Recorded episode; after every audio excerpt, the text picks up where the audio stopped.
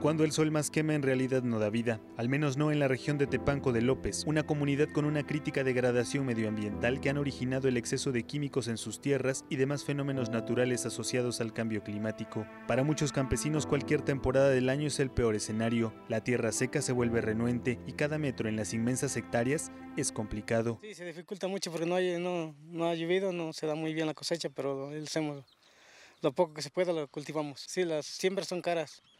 Ahorita viene el barbecho, después viene el regar, o sea, regar el campo, humedecer el campo de regar y luego ya viene este, la siembra y después vienen los, las fumigadas, la, desempastar el campo, o sea, desenyerbar todo eso. El triángulo territorial Tehuacán, Tepanco, Miahuatlán han dejado de producir chile para dar paso a cultivos de maíz y frijol casi en su totalidad. Hoy, el 90% de la superficie en la región produce granos dorados y negros y el ciclo agrícola encuentra inicio solo en el calendario, pues el clima variante no sabe de fechas. Eso mismo ha provocado el desplazamiento de los trabajadores hacia nuevas alternativas. Sí, ya ha sufrido cambios. Los productores tienen que invertir demasiado en foliares, en eh, fertilizantes para que logren que la, que la tierra Realmente la gente que se dedica más al campo es la gente de edad avanzada, porque la mayoría de los jóvenes pues han inmigrado a Estados Unidos o a otros estados de la República.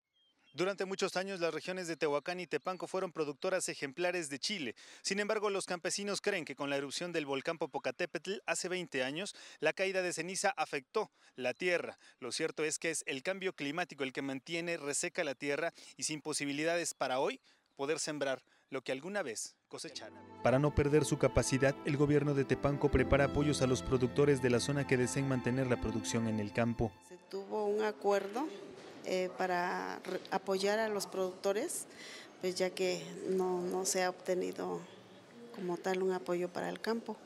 Este, entonces se decidió apoyarles con la cantidad de 1.200, no en efectivo, sino que se les va a dar un vale con el cual ellos van a poder adquirir la semilla que pues a ellos les sea redituable. Y aún con la adversidad, el trabajo continúa, confiando en el sagrado polvo de la tierra y la misericordia de los cielos. Sí, pues eh, esperamos las lluvias que vengan para que se dé también bien y si no, no se da bien, no se da poco. Pues este año esperemos que venga bueno, pero a ver qué Dios dice. ¿El calor qué tal? El calor sí hace mucho calor y lo seca rápido el jugo. A ver si llueve mucho es cuando se va a dar. Imágenes de Shanit Cerqueda para Mega Noticias, Hugo de la Cruz Sánchez.